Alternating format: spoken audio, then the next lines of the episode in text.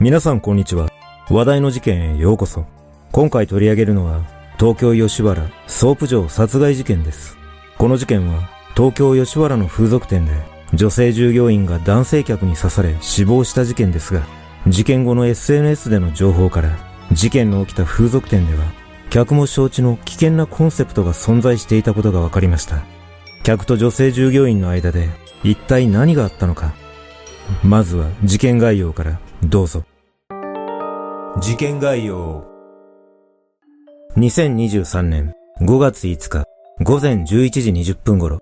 東京都台東区の吉原と呼ばれる日本有数の歓楽街の一角にある風俗店から、女性従業員が男性客に刺されたとの110番通報があった。捜査員が現場の風俗店に駆けつけると、個室内の風呂場で、この店で働く女性 K さん、当時38歳が首と腹から血を流して倒れているのを発見し、すぐに病院に搬送されたが、約1時間半後に死亡が確認された。司法解剖の結果、死因は首や腹など3箇所を刺されたことによる失血死で、腹部の刺し傷は内臓まで達しており、現場からは凶器とみられるサバイバルナイフが発見された。また、Y さんを殺害したとみられる男性客は、店のエレベーターホールで自分の腹を刺して倒れているのが発見されたため、病院で治療を受けさせ、怪我が回復した同月13日、警察は東京都足立区に住む警備会社で働く契約社員の男愛、当時32歳を殺人容疑で逮捕した。そして、その後の調べによって、現在、徐々にその動機が明らかとなっているが、それと同時に、改めてこの手のビジネスの危険性が取り沙汰されることになった。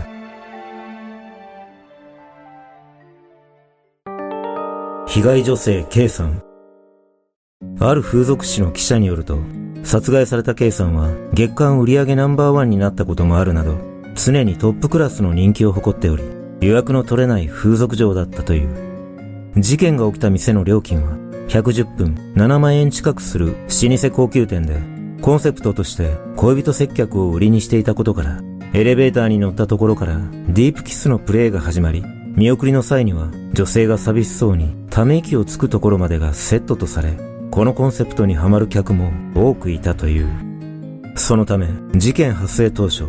SNS 上では、色恋営業していたんだから自業自得との投稿が多く見られ、このような誹謗中傷に対して、同じ店で働いていた K さんの同僚女性が怒りをあらわにするコメントを出している。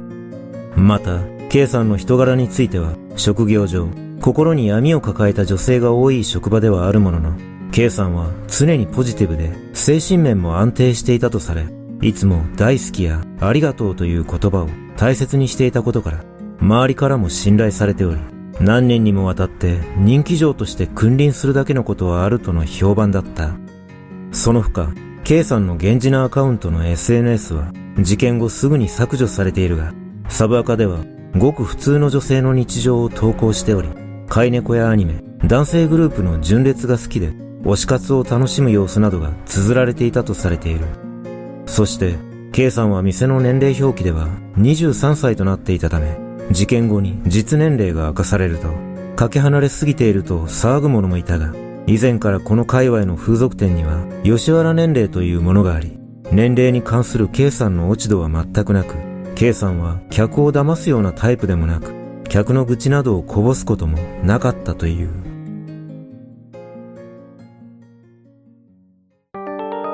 動機の謎。逮捕された男愛は、事件前年、2022年3月頃から現場の店に来店するようになり、K さんを気に入ったため、複数回指名していたが、2023年1月に K さんの指名が禁止されていたとの情報があり、その理由については、まだ明らかにされていない。事件当日、愛はそれまで使っていた携帯電話を解約し、別の携帯電話を契約し、偽名で K さんを指名すると、従業員にバレないように変装して、開店時間と同時に来店し、K さんの殺害に及んだ。愛は調べに対し、私が女性を殺してしまったことに間違いない、と容疑を認めた上、殺害動機については、今まで予約できていたにもかかわらず、今年の1月中旬あたりに、K さんから予約ができないと言われ、自分は先の見えない人生を送っていかなければいけないにもかかわらず、K さんは私の人生と相反して、きらびやかな人生を送っていて、殺意が芽生え、K さんを殺して人生を奪ってやろうと思ったと述べており、一方的な恨みを募らせた上での犯行と見られているが、一方で、他にも隠された動機があるのではないかとの見方もあり、確定的な動機は現時点では明らかにされていない。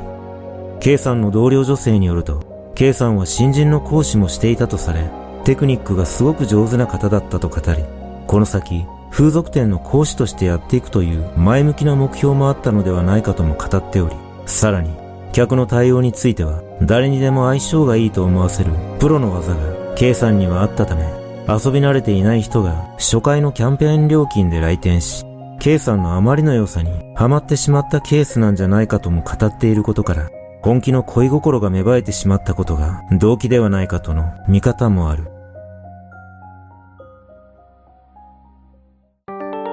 犯人の生い立ち。K さんを殺害した愛は、群馬県富岡市で男三人兄弟の末っ子として生まれ、両親と祖母の6人家族で育ち、ハイキングや山登りなどのアウトドアを家族で楽しむなど、家族仲は良く、中学では剣道部に入り、部活付けの毎日を送っていたという。その後、高校に進学してからは部活には入らず、帰宅後は友達を家に連れてきてテレビゲームをしたりして遊ぶなど活発な子だったと父親は語っているが、近隣住民からはとにかくおとなしく道ですれ違っても無視され、正直不気味なくらい存在感の薄いことの印象を持たれていたとの話がある。そして愛は高校卒業後に働き始めた自動車部品工場で2年ほど働き、事件の約9年前にお金が貯まったから学校に行きたいと家族に告げて上京しているが、仲の良かった祖母がその頃に亡くなっているため、愛の父親は祖母の死が事件を引き起こす要因の一つではないかと語っている。その後、上京した愛がどんな仕事をしていたのかは明らかになっていないが、事件の3週間ほど前から派遣会社に登録して警備会社で働き始めており、警備会社の同僚によると、愛は丸坊主で、真面目な雰囲気で勤務態度も特に問題なかったとされているが、一方で、不気味なくらい存在感の薄いタイプでもあったという。また、上京してからの愛は、ほとんど家族とは連絡を取っておらず、父親が最後に連絡を取ったのは事件の約3年前だったとされ、その連絡というのは愛からパソコンを譲ってくれないかとのメールのやり取りで、父親が4、5年前に会った時には冗談のつもりで彼女はいるのか結婚する予定はないのかと愛に聞いたところ、俺には構わないでよ、と答え、彼女などはいない様子だったとの話がある。これらのことから、愛にとって女性の存在は、K さんしかいなかったため、人生を生きる上での心の支えを失う恐怖から自暴自棄になったのではないかとの見方がある。